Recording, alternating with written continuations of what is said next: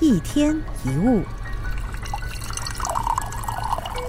很多人都会把争吵当成是口头上的拳击赛，每说一句话就好像打一拳，目的是在于击倒对方。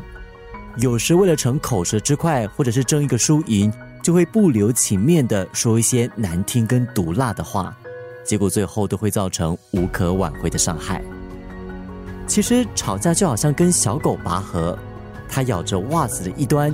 你扯住另外一端，你把袜子从他的嘴巴里面扯出来，他就会再次咬回去。你越使劲的拉，他就会越拼命的扯回去。但如果这个时候你把手一放，他就不会继续咬着了。